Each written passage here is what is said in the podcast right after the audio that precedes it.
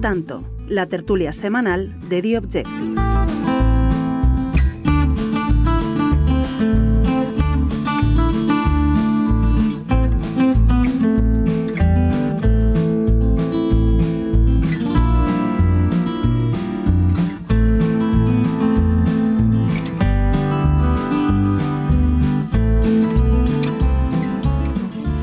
Bueno, ¿qué tal? ¿Cómo están? Bienvenidos una vez más a este programa, el, el, programa que se llama Al Tanto y que hacemos desde la sede central de The Objective todas las semanas con el equipo de este periódico. Magnífico eh, equipo y que hoy eh, nos van a acompañar en concreto Marcos eh, Ondarra, Antonio Rodríguez y Javier Leal. Marcos nos hablará fundamentalmente de esta polémica en la que estamos inmersos estos días respecto a la bueno, pues entrada en vigor ya sí de esa ley del solo sí es sí que bueno, que está trayendo beneficios penitenciarios para los condenados por agresiones sexuales lo analizaremos con él y con Guadalupe Sánchez, columnista de este periódico que todos ustedes conocen de sobra y especialista precisamente en estos, en estos temas y que ha tenido que salir estos días incluso a hacer un, artículo en defensa de los jueces ante, eh, ante la, la avalancha de críticas desde el gobierno contra el Poder Judicial. Después vendrá Antonio Rodríguez a contarnos una historia sobre el ejército tremenda. Se ha montado también una crisis importante porque eh, se ha descubierto que, bueno, que el ejército tenía un plan, tenía un plan B, un plan C, llamémosle X, eh, para eh, bueno, actuar si fuera necesario durante el primero de octubre en Cataluña, durante todo aquel proceso o golpe de, Estado. Al final, como saben todos ustedes, no hizo falta recurrir al ejército, pero el caso es que ahora se ha levantado una polémica porque el gobierno ha reconocido que le parece gravísimo que hubiera un informe del ejército pues previendo alguna eventualidad de que tuviera que hacer uso pues eso de, sus de sus eh, camiones y de su logística. Luego lo comentaremos con Antonio porque es muy interesante eh, bueno, la, piel tan fina que tiene eh, el gobierno de España actual. Y finalmente estará con nosotros Javier Leal, que es eh, un nuevo periodista que se ha sumado estos días a The Objective, que se va a encargar de los temas energéticos y que nos hablará de, esa, de esos cambios que ha introducido el gobierno en el impuesto a las energéticas y también nos va a contar una historia muy curiosa sobre cómo el gobierno también pues, pues eh, aplica una doble vara cuando se trata de poner en marcha planes medioambientales. A las empresas privadas les trata de una manera y luego en la administración pública parece que aplica otro tipo de requisitos y de condiciones. Eh, este es el menú que les proponemos hoy y ya sin más dilación vamos a entrar con Marcos Ondarra. A ver, Marcos, ¿qué tal? ¿Cómo estás? buenas, Álvaro. Un placer acompañarte. Eh, a ver, cuéntanos. bueno, vamos a saludar también, ¿por qué no? Ya desde el principio a Guadalupe Sánchez. Guadalupe, Lupe, ¿cómo estás? Hola, ¿qué tal? Bueno, gracias por estar con nosotros una vez más y, si te parece, Lupe, vamos a conocer primero los hechos con Marcos y a continuación pasamos a, analizarlos eh, contigo. Eh, Marcos, eh, cuéntanos exactamente qué está pasando con la ley del solo sí es sí. que este barullo, en realidad, ¿a qué se debe y por qué motivo estamos hablando tanto del asunto? Bueno, en primer lugar conviene señalar que está sucediendo lo que muchos advertimos que, iba a suceder, ¿no? que esta ley del solo sí es sí, por cuanto equipara los delitos de abuso sexual y agresión sexual, eh, supone de facto una rebaja eh, en las condenas eh, por, agresión, por agresión sexual, es decir, la horquilla mínima se reduce de 8 a 6 años y muchos advertíamos de que los abogados en, el ejercicio de, su deber eh, deontológico, que es el de procurar la menor pena para, sus clientes, pues se han aferrado a, esta norma para buscar una condena menor para los condenados por, delitos sexuales. Eh, lo llamativo, evidentemente, de toda esta cascada que se ha producido a lo largo de la semana de rebajas en las condenas, lo llamativo es eh, la reacción del Gobierno y más concretamente del Ministerio de Igualdad, por cuanto el Consejo General del Poder Judicial ya advirtió en 2021 en un informe preceptivo, no vinculante, que esto iba a suponer una, una desprotección para las víctimas de, de la violencia sexual. Mm, no solo el CGPJ, también estaba ahí el Consejo de Estado, eh, estuvieron muchos, muchos penalistas, muchos abogados, incluso como, como Guadalupe Sánchez, eh, que advertían de esta laguna, que por otro lado no es la única que, contempla la ley de Irene Montero. Otra laguna importante, por, por, ejemplo, es eh, cómo esta norma va a suponer un vivero de fraudes, cómo esta norma va a disparar eh, las denuncias falsas por cuanto en lo sucesivo para acreditar que una mujer es víctima de una agresión sexual bastará con que así lo acredite un informe de los servicios sociales. ¿no? Ya, no, ya no será necesaria una condena, ni siquiera una denuncia,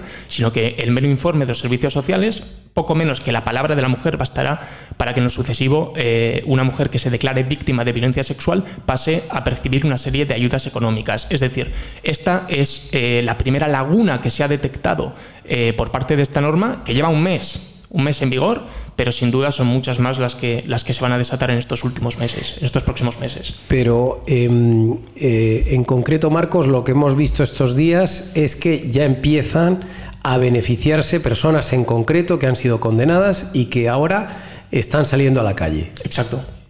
Em, y eh, podría darse el caso incluso de que los eh, condenados por la manada también se vieran beneficiados, que además esta ley se hizo a propósito a raíz del caso de la manada, es lo paradójico, ¿no? Ahí está la paradoja, ¿no? Eh, cabe, cabe recalcar, cabe recordar que a raíz de la primera sentencia de la manada, pues el movimiento feminista tomó las calles al grito del solo sí es sí precisamente para reivindicar que había sido una agresión sexual aquello que sucedió a la mujer en los Sanfermines de, 2016 en, Pamplona y que por eso el, nombre de, esta norma, es decir, que esta norma eh, vino auspiciada, vino impulsada en su día por ese calor social, por ese clamor social que, exigía unas penas más duras para los, para los agresores sexuales y que en la práctica está suponiendo absolutamente lo contrario. El abogado de la manada, eh, Agustín Martínez, ya ha avisado de que evidentemente va a procurar para, sus clientes una rebaja, eh, una rebaja de, las condenas.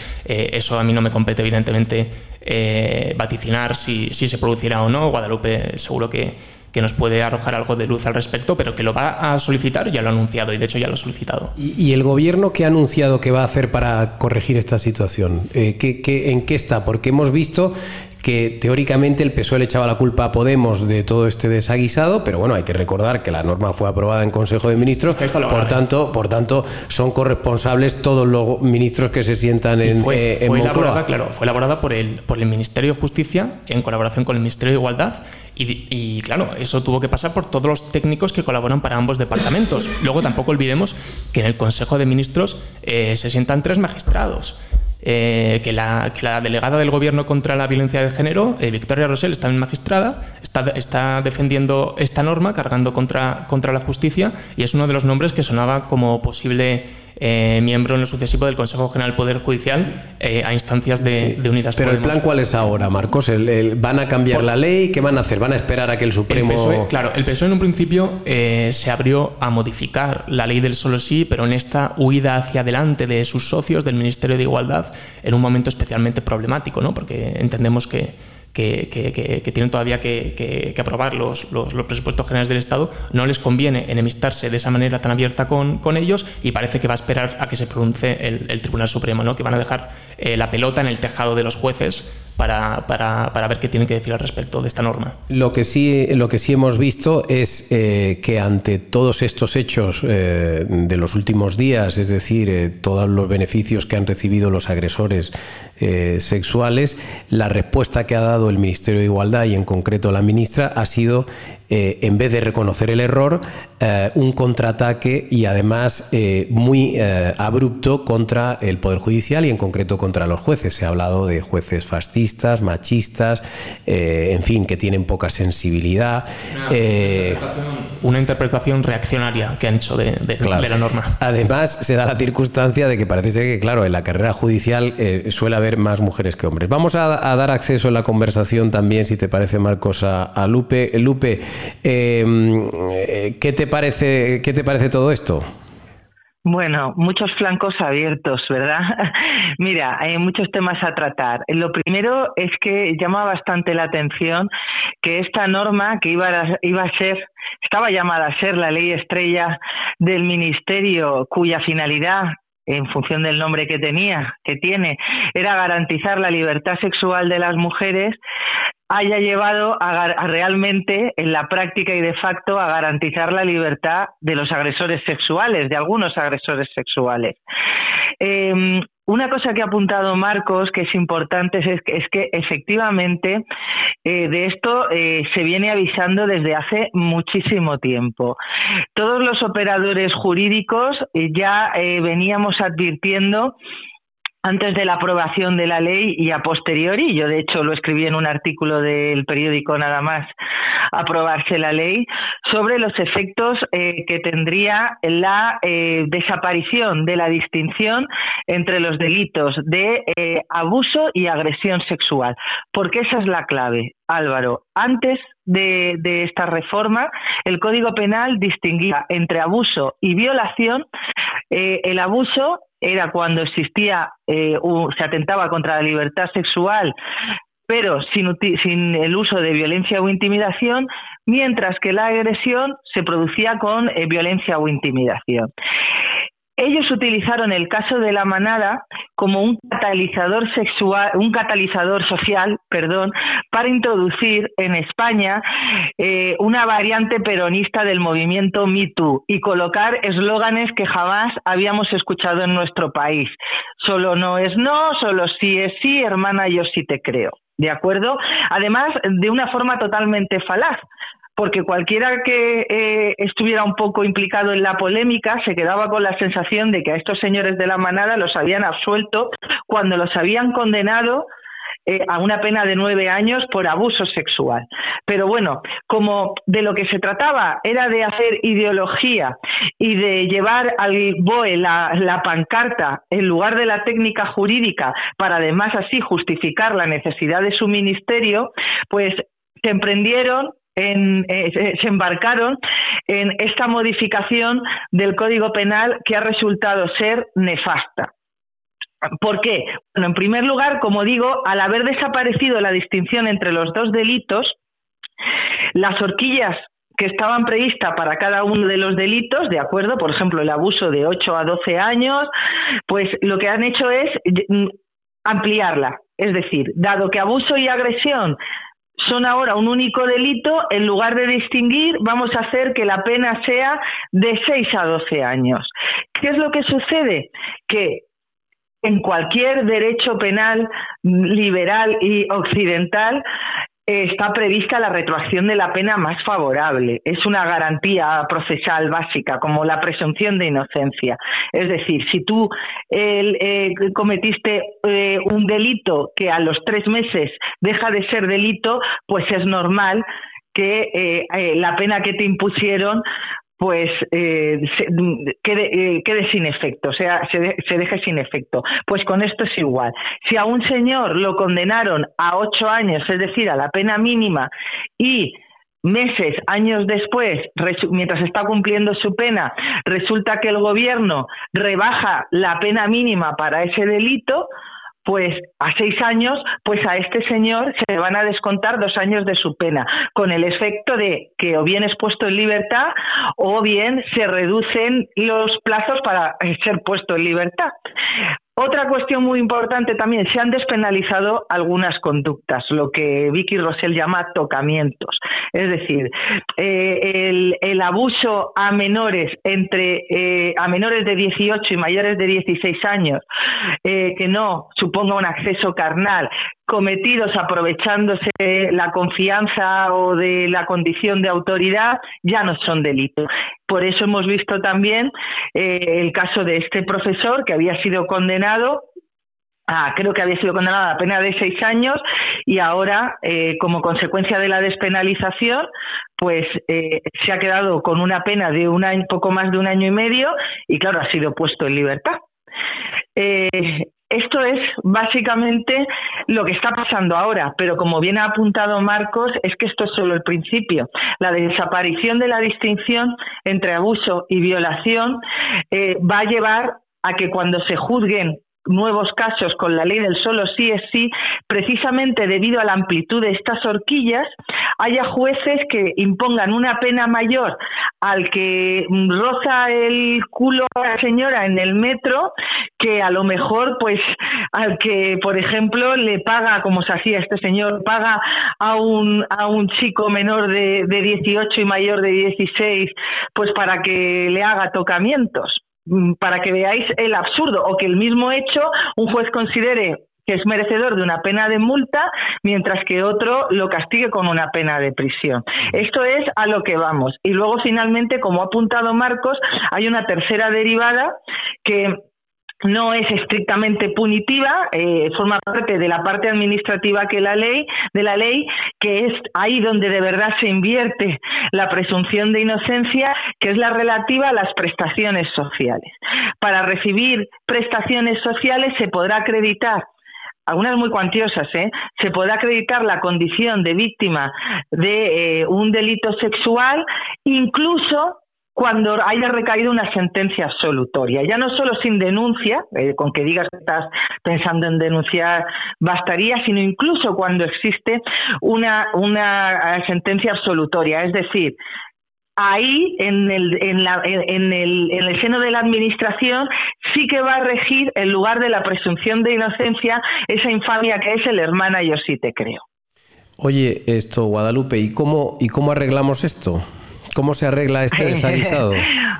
Bueno, esa es la pregunta del millón y el problema es que lo que se refiere a la rebaja de las penas a, las personas ya condenadas que lo están solicitando, eso no tiene arreglo, es irreversible. ¿De acuerdo? Mientras la ley esté en vigor, cualquiera que lo solicite y siempre que se cumplan, evidentemente, los requisitos, pues va a obtener o debe obtener la, la, rebaja porque es que a mí no se me ocurre ninguna excusa, alguna aparecerá porque de todo hay en esta viña del Señor, pero alguna, alguna, alguna auto, alguna resolución en sentido contrario habrá, pero a mí no se me ocurre eh, de qué forma los tribunales pueden dejar de aplicar la ley y algo tan básico como es la interpretación más favorable al reo y la retroactividad de la pena más favorable, el artículo 2 del Código Penal. Una vez, si se produce una reforma, que por cierto Pedro, Pedro Sánchez la ha descartado, ¿eh? Mm, hay que decirlo, ayer la descartó abiertamente a corto medio plazo. Si se produce una reforma, pues a partir de esa reforma, pues ya se podrá dejar de solicitar la rebaja, ¿de acuerdo? Pero mientras esta ley esté en vigor, esto ya no tiene vuelta atrás. Una, una reforma en el sentido de volver a agravar las penas, de, de, reducir la horquilla, es decir, de donde ahora pone seis volver a decir que, que son ocho, o de volver a recuperar la diferencia entre agresión y, eh, y abuso, sería buena, desde luego, y necesaria a futuro, es decir, para enjuiciar nuevos delitos. Pero mm, la rebaja de las penas actual es inamovible. Em, y no será Guadalupe porque no se lo hemos avisado numerosas ocasiones antes de que se aprobara esta ley al gobierno, ¿verdad? Bueno, tú sabes que yo, lo sabes muy bien además, porque yo he estado trabajando contigo desde que comenzó la andadura de, de, Objective, antes también en Voz Populi. Yo me hice precisamente conocida escribiendo sobre estos temas, he escrito varios artículos explicando por qué era un error hacer desaparecer la distinción entre abuso y agresión. Además, es que recuerdo perfectamente que recurrían de forma falaz al convenio de Tambor y bueno, una cantidad de tonterías que decían.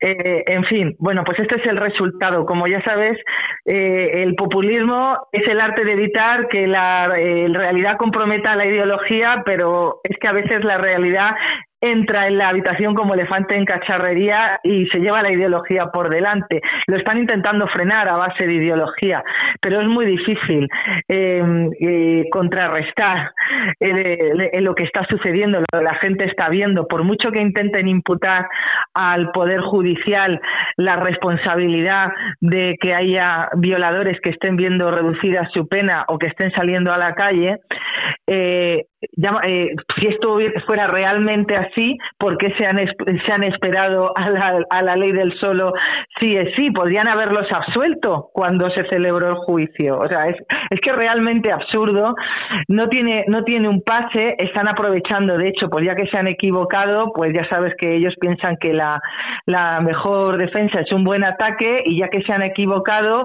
pues incorporar su error eh, e intentar reutilizarlo en su campaña de ataque constante eh, eh, al Poder Judicial, su campaña de desgaste para intentar buscar pretextos que les habiliten pues eso, a colonizar el poder judicial, a asaltarlo también. Eh, hay que recordar precisamente que, mm, si, seguramente los oyentes se acuerden que cuando se empezó a, preparar la ley en, eh, el gobierno, eh, la ley fue sometida a algunos cambios. El proyecto que, que había presentado el Ministerio de Igualdad lo revisó el Ministerio de Justicia y bueno, el Ministerio de Justicia propuso numerosos cambios. En aquel momento era Juan Carlos Campo el, el ministro de Justicia y eh, todos recordaremos unas declaraciones de Pablo Iglesias en las que, bueno, pues criticando abiertamente a Juan Carlos Campo, que era compañero suyo en el gobierno en aquel entonces, hablaba de que, bueno, de que había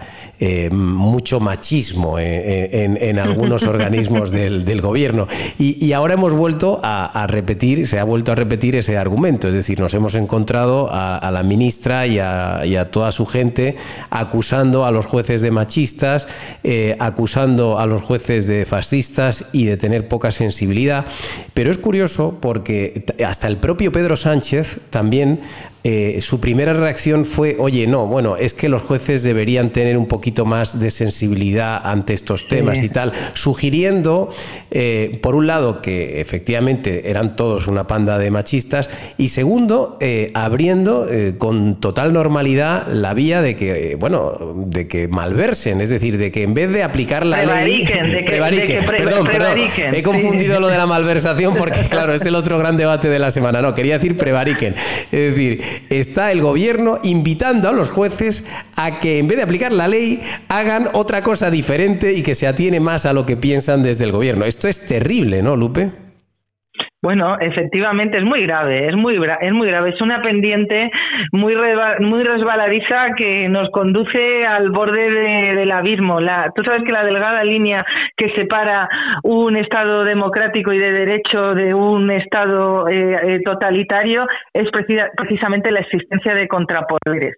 Cuando eh, un presidente del gobierno, ya sabes, el eterno debate de, de si Sánchez era es más o menos moderado que Podemos o es igual eh, o menos radical, pues yo es que, ¿qué quieres que te diga, Álvaro? Cada vez que ha tenido que decidir, siempre ha decidido en el mismo sentido, siempre, siempre ha tomado partido por Podemos. Entonces yo creo que ese debate ya está superado. Entonces, el que un presidente del gobierno y sus ministros desconozcan, bueno, ellos no lo desconocen, pero que intenten colocar en los ciudadanos, en la sociedad, la idea de que la función del Poder Judicial no es aplicar la ley que emana del legislativo, sino eh, aplicar la ley arreglo a lo que el Ejecutivo la voluntad del legislativo, que al final es el ejecutivo, con arreglo a lo que el ejecutivo considera que debe ser el resultado, eso es una, eh, eh, eso es una barbaridad. Como tú muy, muy bien has dicho, básicamente lo que le está, está presionando a los jueces para que prevariquen. Em, pero es que además yo voy a ser, mm, voy a decir algo que es muy impopular en estos contextos, pero es que es la verdad. Es que eh, la justicia penal no está para reparar a las víctimas. El Código Penal no está para eso. ¿De acuerdo? La reparación de las víctimas tiene que hacerse a través de políticas por otras vías, pero no por la vía penal. La vía penal está para juzgar si unos hechos determinados son constitutivos de delito. Luego es la sociedad y los gobiernos también, pero por otras vías, quienes tienen que buscar el apoyo, la asistencia y, por qué no, también la reparación a la víctima en la medida de lo posible. Pero es que el Código Penal no está para eso.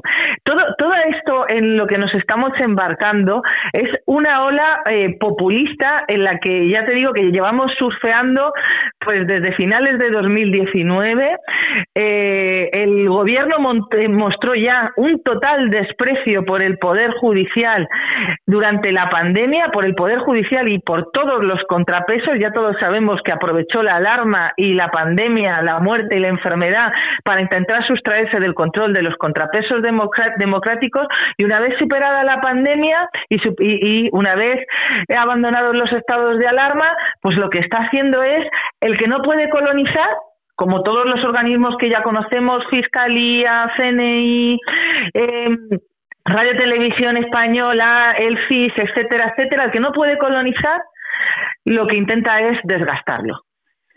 Bueno, pues eh, tremendo panorama. Lupe, no te vayas, que ahora quiero preguntarte por otro tema, pero mm, quiero volver con Marcos porque eh, esto del CSI tiene otra consecuencia y él la ha contado en este periódico estos días, y es que las feministas eh, han advertido al gobierno de que, en fin, de que convendría detener la tramitación y la aprobación en el Congreso de la ley trans, esa otra polémica ley del Ministerio de Igualdad, eh, porque claro, la quieren sacar adelante sin ningún cambio prácticamente, sin haber consultado a los expertos y podríamos acabar eh, pues en las mismas eh, circunstancias que estamos ahora con la del CSI, es decir, que para evitar errores futuros están pidiendo que, que se corrijan antes las cosas. A ver, Marcos, cuéntanos un poco en más detalle qué es lo que ha pasado es que bueno, el paralelismo entre la ley del solo sí es sí y la ley trans está servido.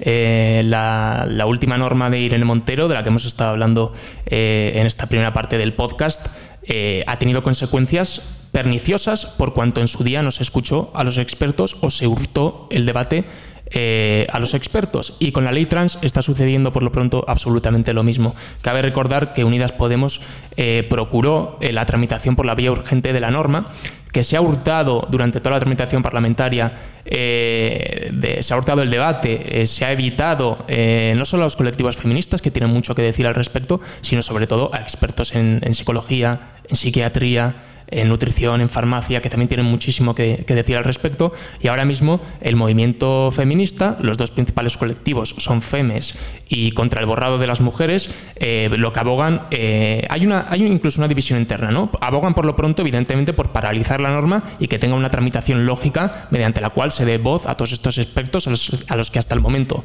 no se les ha permitido intervenir y hay otras que directamente están por, por la abolición o por la retirada de, esta norma que, que puede tener efectos muy perniciosos. Em, estamos, eh, hemos hablado de los efectos de la ley del solo sí es sí, la rebaja en las, en las penas a agresores sexuales, eh, el cómo terminará en, en un auge indeterminado de las denuncias falsas, pero no son menos problemáticas, no son menos problemáticas, incluso lo son mucho más los las posibles o los posibles efectos de, la ley trans. ¿no? En, materia de, ley integral de violencia de género, por ejemplo, quedaría absolutamente diluida. Eh, habría que ver qué sucede, por ejemplo, con las categorías deportivas que se basan en, la disgregación por sexos y sobre todo, lo más problemático y sobre lo que no ha existido debate hasta el momento, es en qué, sucedería con los menores, ¿no? con, la, con la hormonación eh, con la hormonación eh, hacia los menores de edad. No existen, por lo pronto, en España Mm, estudios científicos serios al respecto, lo cual ya es un motivo para paralizar la norma y que exista un debate previo a su, a su aprobación. Pero cabe recordar que los, los bloqueadores de la pubertad figuran como no recomendados para menores en la Agencia Española del Medicamento y eso lo, publicamos en su día en The Objective. Hubo un informe pionero en Estados Unidos por parte de una, de una organización lésbica que se llama Lesbians United hace unos meses en las que alertaba de que, estos, de que este tipo de tratamientos, que en Estados Unidos ya se aprobaron eh, hace unos años, eh, derivan en problemas eh, en el esqueleto, en el sistema cardiovascular, la tiroides, el cerebro, los genitales, el sistema reproductivo, el sistema digestivo, el tracto urinario, los músculos, los ojos, el sistema inmunológico y además los agonistas de, de la pubertad, digamos que pueden ser perjudiciales para la salud mental y aumentar el riesgo de suicidio. Es decir, estamos hablando de un tema muy serio que involucra a nuestros menores de edad y sobre el cual como mínimo, previo a la aprobación de la norma, debería haber un debate serio en, el Congreso de los Diputados que contara con los expertos. Pero este debería ser un apriorismo democrático básico al que, por desgracia, el Gobierno de España nos está desacostumbrando.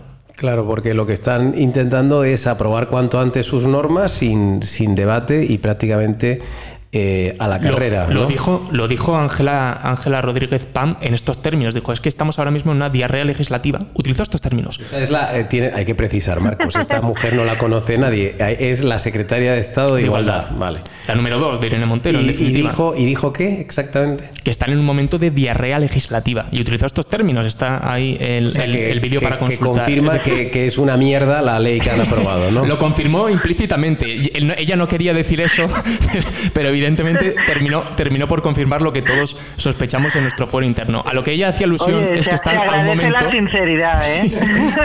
a lo que ella quería hacer ilusión de una alusión, perdón, de una manera bastante desafortunada, es a que están en un momento en, en, los que ellas mismas saben que les queda eh, poco más de un año de legislatura y tienen que pasar el rodillo ideológico, tienen que aprobar todas sus normas ideológicas porque eh, no pasarían eh, cualquier, cualquier otro filtro con, con, otro gobierno. Y, y, porque saben que probablemente no van a volver en mucho tiempo al, al gobierno y a tener esta oportunidad de oro que tienen ahora de meternos su diarrea por no sé qué parte.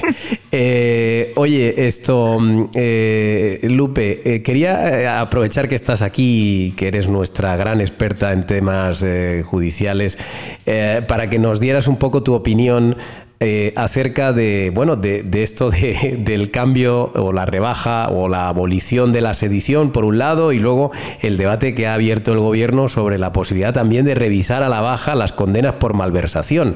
A ti esto, en fin, eh, ¿qué te sugiere? Bueno, a mí lo primero, mm, puntualizar que no me gusta nada que me califiquen de experta, es una palabra que está totalmente devaluada después de la pandemia.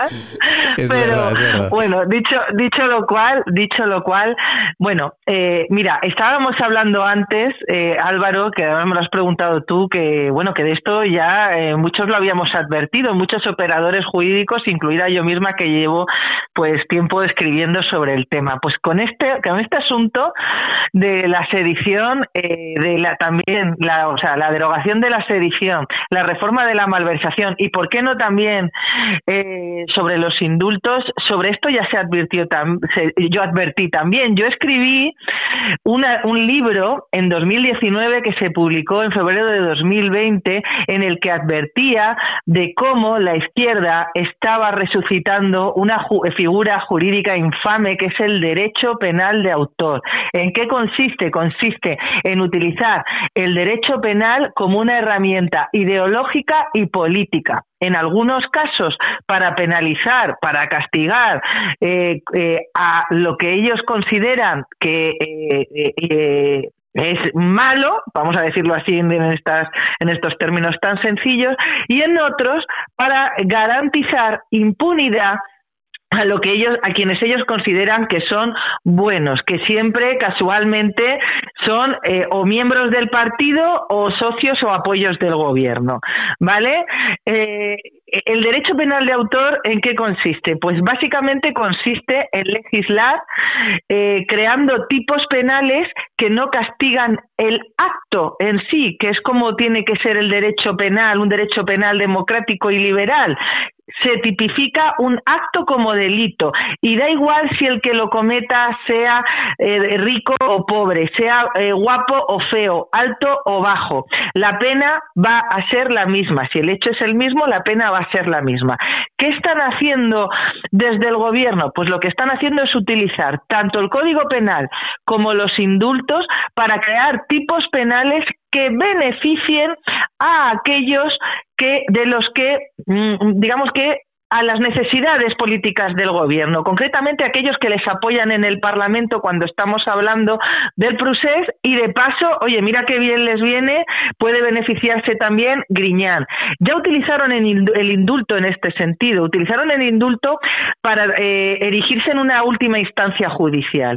Es decir, ellos además lo, lo declaran así abiertamente cuando consideran que una sentencia no es justa, es decir, no les gusta, consideran que la sentencia no se amolda a sus intereses, eh, utilizan el indulto para corregir al Tribunal Supremo. Otra, eh, en el caso del procés, o, eh, o para corregir a otros tribunales sentenciadores, como en el caso de las madres protectoras.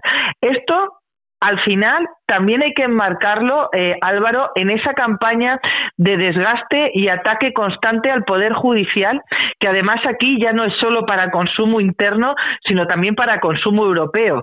Porque imagínate la trascendencia que, que va a tener una, vamos, una despenalización de la sedición, que al final es eh, decir que ya no es ya no son delito la convocatoria de referéndum secesionista siempre que no haya violencia.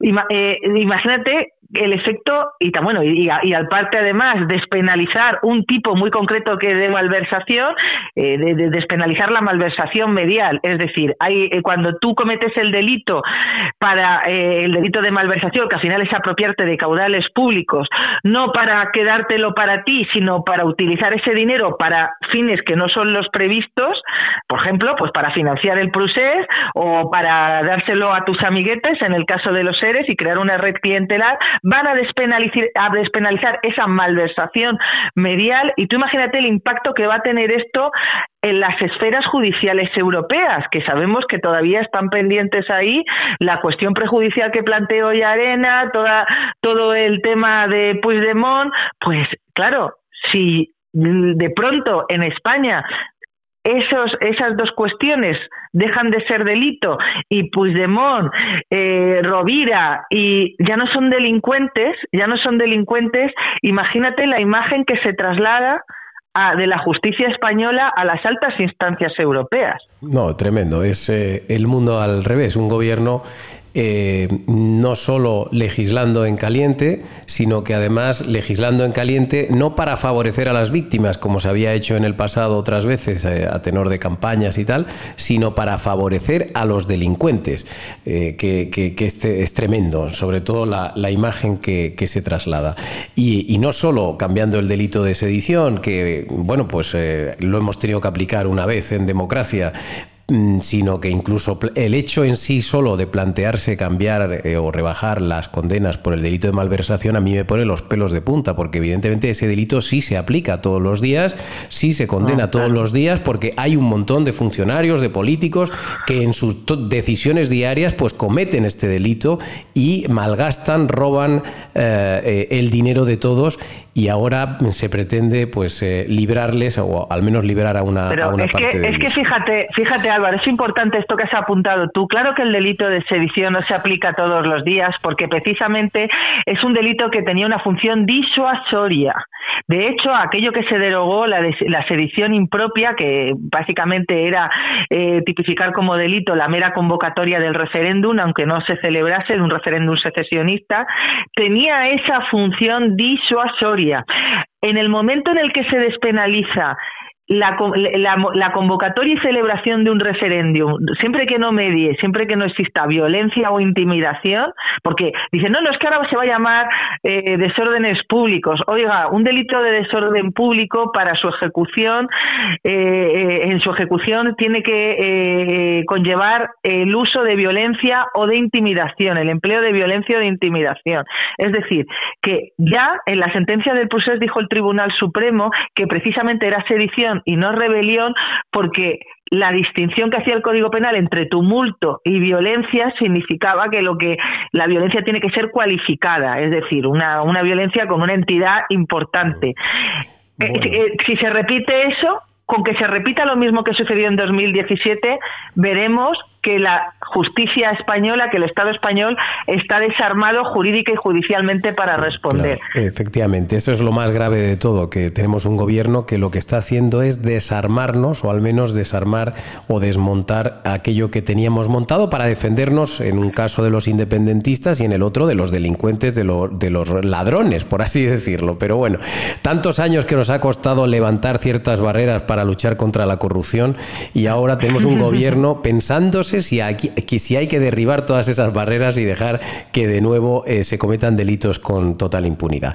Eh, Lupe, no te molestamos más, te agradecemos muchísimo eh, tu participación en este programa y por cierto, permíteme recordar que ese libro del que tú hablabas se llama Populismo Punitivo, ¿verdad? Y que lo pueden comprar, por supuesto, si, si lo desean todos nuestros oyentes porque es extraordinario y en ese libro que tiene ya unos cuantos años está prácticamente todo de lo que ha ido pasando. Eh, no obstante, no obstante, no desvelo nada especial si digo que Lupe pronto también sacará algún otro libro contándonos más cosas, ¿verdad? Correcto, correcto, sí. Eh. lo tengo, lo tengo, lo tengo en, el horno. pero mientras eso llega, ustedes la pueden leer todas las semanas aquí en The Objective. Muchas gracias, eh, Guadalupe Sánchez, y hasta la próxima. A vosotros, hasta la próxima, un placer.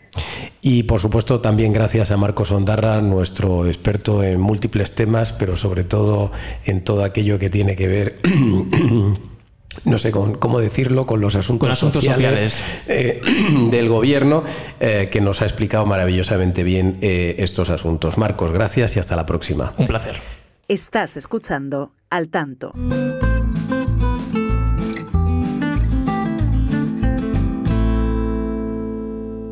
Y ahora cambiamos de, en fin, de tercio y vamos con Antonio Rodríguez. Antonio, ¿qué tal? ¿Cómo estás? Hola, ¿qué tal? Vamos a hablar de un asunto de esos que yo suelo decir que difícilmente van a encontrar eh, los lectores y los oyentes en otros medios de comunicación. Y es que resulta que tú has desvelado en este periódico eh, eh, que mm, el gobierno considera gravísimo el hecho de que en su momento, cuando ocurrió el golpe de Estado en Cataluña, el ejército tuviera un plan ahí en el cajón eh, por si eh, fuera necesario eh, recurrir a él para contener pues, el, problema que, pudiera surgir en Cataluña en aquellos días de octubre. Evidentemente el ejército tenía un plan, como hubo muchos en, la administración española, y hombre, a nadie se le escapa que es lógico que haya planes. Oye, tantas veces nos quejamos de que se improvisa y de que no hay planes, y para una vez que hay un plan, bueno, pues resulta que al gobierno le parece gravísimo em, y, ese plan ya fue desvelado hace unos meses eh, a través de un libro de un alto cargo de, defensa. Cuéntanos eh, primero el, caso, cómo, cómo, han sucedido los hechos y la polémica que se ha generado al respecto. Bueno, todo empieza con una respuesta parlamentaria del gobierno a un diputado de Bildu, John Iñarritu, que hace a finales de septiembre preguntó por la existencia de un plan que se llamaba Romeo Sierra, que fue desvelado por el GEMAD de aquel entonces, del 2017. El GEMAD es el eh, jefe del Estado Mayor mm, de las Fuerzas Armadas, es decir, el primer militar en este país, que en aquella época era Fernando Alejandre, un general del Ejército de Tierra.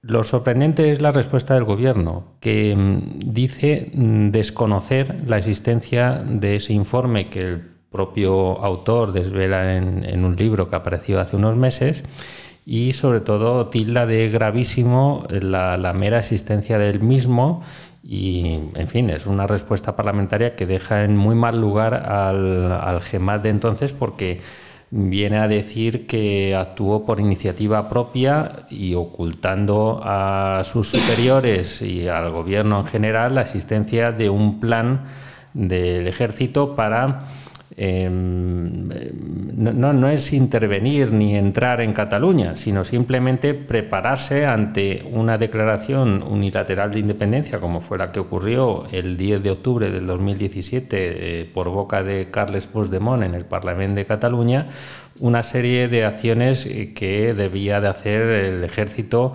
em, bueno, en, en, una serie de fases, pero no era nada eh, provocativo ni, o sea, que no, iban a entrar los tanques por la rambla. Eso es, que no estaba previsto que entraran los tanques por la rambla, sino que era simplemente prepararse por si acaso fuera necesario eh, ayudar eh, o apoyar a las fuerzas y cuerpos de seguridad del Estado. Voy a poner varios ejemplos que contábamos en el artículo, que es, em, por ejemplo, las guardias de los militares en, los, en las instalaciones militares, pues reforzarlas y que hubiera eh, mayor presencia militar, que la vigilancia fuese mayor. Em, em, también hubo eh, varias, em, varios envíos de material de cocinas, eh, literas, equipamiento militar a, cuarteles para que los policías y guardias civiles que iba a mandar el Ministerio de Interior a Cataluña, en vez de estar en piolines y hoteles em, repartidos por la geografía catalana, pues pudieran albergarse en estos sitios de forma más cómoda. Ese plan también, en, su punto último y más delicado, establecía eh, la posibilidad de que eh, los militares sí que saliesen a la calle y ayudasen a las fuerzas de seguridad a controlar lo descontrolable. ¿no? Eh, el general Alejandro explica, por ejemplo, cómo sería, eh, utilizando la terminología OTAN y lo que se hizo en los Balcanes en los años 90 o en Kosovo, básicamente es perimetrar zonas donde tú impides que entre gente o que salga y las fuerzas del orden actúan dentro de esa zona para evitar que haya em, brotes de, violencia, ataques em, a, la gente o, vamos, lo que pasó en, en aquellos días de 2017. No iba más, era un plan de contingencia de los muchos que hace el ejército, que es una institución que se prepara con detalle y mimo este tipo de cosas para que no le pille desprevenido nada. Y lo sorprendente, Antonio, es que como tú has contado en el periódico, eh, el gobierno dice desconocer la existencia de este informe, pero sin embargo tú has desvelado que uno de los que diseñó el informe precisamente es alto cargo de la actual ministra de Defensa, Margarita Robles. O sea, que es, mm, en fin, poco creíble que no tengan constancia de la existencia del informe. ¿no? Esta, esta respuesta esta respuesta lo que ha provocado es que un montón de gente de las Fuerzas Armadas no dé crédito ante lo expuesto por el gobierno. No tiene eh, ni pies ni cabeza esa respuesta porque el que era eh, comandante del mando de operaciones en el Estado Mayor de la Defensa, el general del Pozo, es decir, el número dos del GEMAD en aquel momento tan delicado y que diseñó con él las distintas fases de ese plan, es el actual director em, de política de defensa en el Ministerio de Defensa, es decir, el número cuatro, una persona que habla em, a diario con la ministra y que, em, en fin, Margarita Robles, de las pocas personas que puede tener a su alrededor, aparte de la Secretaría de Estado o la subsecretaria, es este general. Con lo cual, una respuesta de, de esta naturaleza por parte del Gobierno que ha salido del Ministerio de Defensa no se sostiene porque decir que no, le, que no tiene constancia de este plan, que no sabe de su existencia y que es gravísimo, en fin, es que tiene la ministra tiene a escasos metros de su despacho eh, a un alto cargo que le podría informar de todo esto, de, la A a la Z. Hombre, por lo menos al gobierno habría que pedirle que antes de contestar a un diputado pregunte dentro del ministerio eh, si alguien conoce la existencia del informe y seguramente ese alto cargo se lo hubiera dicho inmediatamente, pero bueno, no, no se ve que no contestaron. O a lo mejor es que el gobierno está intentando aprovechar la ocasión para cargar las tintas también contra el ejército porque el hecho en sí de calificar eh, la existencia de este informe como de gravísimo, yo no sé, Antonio, o sea, pero ¿qué es lo que quiere el, gobierno? ¿Que el, ¿Que el, ejército tampoco se prepare? O sea, que no haya planes previstos en caso de contingencia. Es un poco extraño, ¿no? Este, este, este elevar el tono de esta manera, ¿no? Eh, sentirse ofendido como si esto fuera eh, un ataque gravísimo a la democracia, ¿no? Claro, es eh, lo que se están preguntando desde mucha gente. Se está sugiriendo, ¿no? Eh, se está sugiriendo que, un, que, un, intento de golpismo, un intento de que están intentando transmitir una idea completamente equivocada, ¿no? Como de que el máximo eh, jefe militar de España actuó por libre sin el consentimiento de sus superiores políticos. Y, sí que estaban advertidos los superiores, ¿no? Por supuesto, en aquel momento la ministra de Defensa era María Dolores de Cospedal y el propio GEMAD, el general Alejandro, explica en su libro muy bien y de forma muy detallada eh, que le pide una directiva política a la ministra que le sirva de soporte para poder justificar el desarrollo de ese plan de contingencia estratégico y, ese documento eh, se lo firmó la ministra y quedó en su posesión y eso es lo que autoriza al GEMAD a poder em, organizar y diseñar ese plan. Con lo cual eh, tenía el aval político. En lo que se barrunta en, esa respuesta del gobierno es un intento, lo que sospechan algunos, eh, de desacreditar a, la actuación militar o del Ministerio de Defensa hace cinco años, en 2017, como una especie de, actuación por libre sin, el consentimiento político. Vamos a ver qué ocurre. Si de esta respuesta eh, hay alguna derivada cosa que, mm, en fin, yo creo que sería bastante preocupante que hubiera algún intento de ir contra el GEMAD o de cuestionar lo que se hizo en aquellos días, que, bueno, básicamente, y como cuenta el, general, es verdad que activó ese plan, pero lo activó durante ocho segundos, que fue desde que Puigdemont declaró la, la, la, independencia. la, independencia. y luego a los ocho segundos la suspendió. Y él relata en su libro cómo llamó dos veces a este general que está ahora junto a Margarita Robles, le llamó al, mando de operaciones para dar una orden de activar ese plan e inmediatamente de anular esa decisión y, todo quedó desactivado. Es más, el Ministerio de Interior eh, despreció y descartó totalmente cualquier tipo de ayuda del ejército a las Fuerzas Armadas.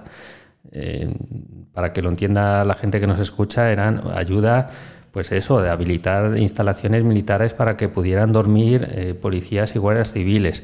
Eh, mm, suplir a policías en otros territorios de España en instalaciones críticas para que esos guardias civiles y policías pudieran desplazarse a Cataluña y allí ayudar en las labores de mantenimiento del orden público eran cosas así, no, no estábamos, eh, ahí no se diseñó nada de enviar tanques ni tropas de toda España para poco menos que conquistar Cataluña. Bueno, pues ya lo ven ustedes, es un tema curioso en el que el gobierno se ha sentido especialmente ofendido y eh, de esos asuntos que normalmente ustedes no van a encontrar en otros periódicos, pero que sin embargo ha tenido bastante impacto en el nuestro y se nos ha leído muchísimo este tema porque efectivamente yo creo que dentro de las Fuerzas Armadas pues hay preocupación con lo que está pasando.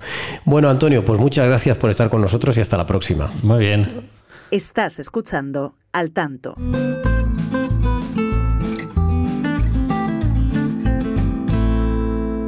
Bueno, pues aquí tenemos ahora al último protagonista de esta semana, que es eh, Javier Leal. Javier, ¿qué tal? ¿Cómo estás? ¿Qué tal, Álvaro? ¿Cómo estás? Em, a ver, necesitamos, porque tú eres novato, a ver, tú eres un extraordinario periodista que acaba de llegar a nuestro periódico, pero como es la primera vez que estás en el podcast, necesito que te pegues muchísimo al micrófono para que llegue tu voz estupendamente a casa de todos nuestros eh, oyentes, bueno, a la casa o a, no sé, eh, al gimnasio o a donde estén.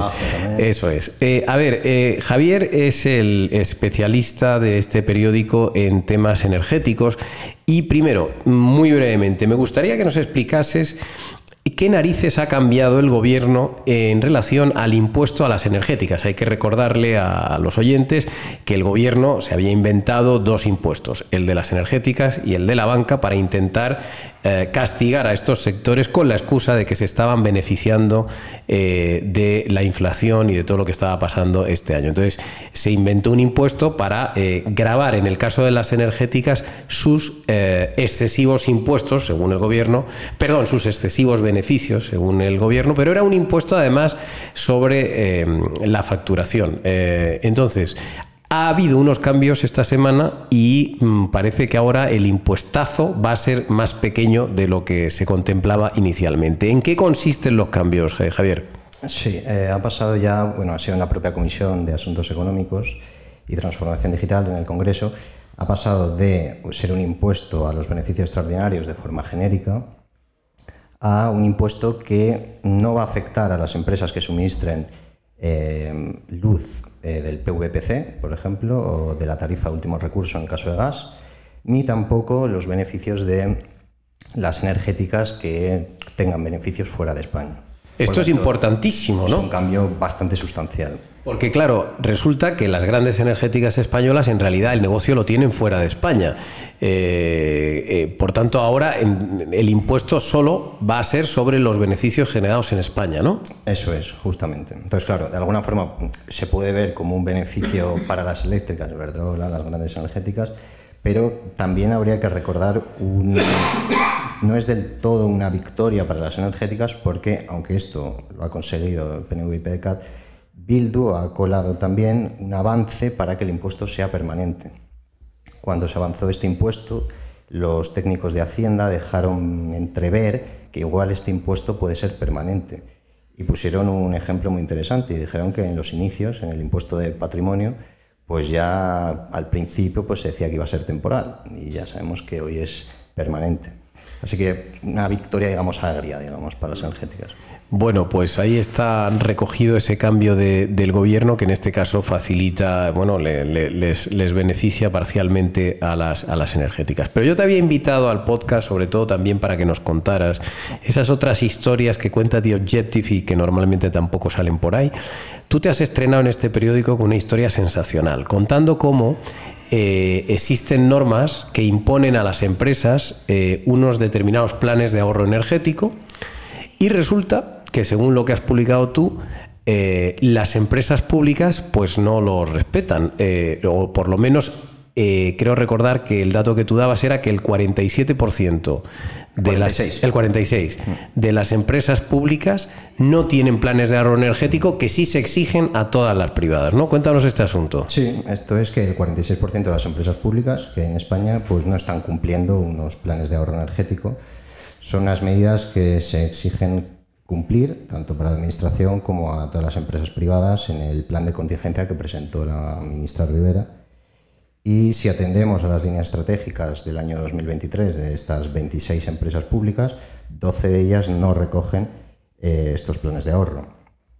Hay algunas que hacen tímidos arranques, mm, como fomentar aplicaciones móviles para sus trabajadores y que, bueno, si usan el transporte público, pues ganan puntos en la empresa, pero bueno, son medidas pues muy, muy banales en comparación con lo que se está exigiendo al sector privado. ¿Qué, es, ¿Qué es lo que se le exige al sector privado? Al sector privado ahora mismo se le está exigiendo sobre todo bastantes eh, medidas relacionadas con, eficiencia energética en el sentido del alumbrado. A la hora de usar el alumbrado pues hay que bajarlo, también límites en la temperatura. Eh, se van a hacer además pues, varios controles eh, sobre todos los avances que van a ir llevando a cabo en ese ahorro energético las empresas privadas.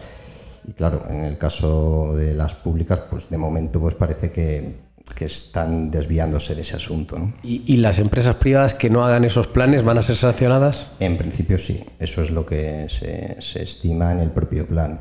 Eh, que fue presentado como por la propia ministra Rivera. O sea que estamos ante una doble vara de medir. O sea, por un lado a las privadas se les exige mucho y a las públicas como que, en fin, eh, no se les exige tanto, ¿no? Sí, esto ya ocurrió esto eh, hace unos, bueno, en el propio mes de agosto, cuando ya las primeras medidas del plan de contingencia se tenían que, que activar. al comercio solo se le dio una semana para poner a punto estas medidas, ¿no?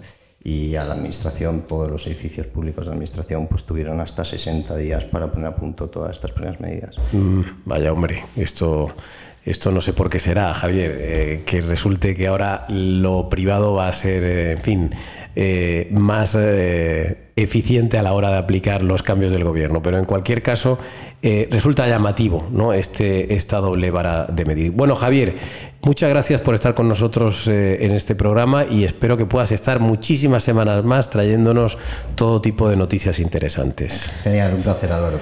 Y a todos ustedes, pues nada, les digo lo de siempre, que muchas gracias por estar ahí, eh, que ha sido un placer eh, estar en este programa, que les habló en nombre de todo el equipo Álvaro Nieto y que les esperamos, por supuesto, la próxima semana. Al tanto, la tertulia semanal de The Objective.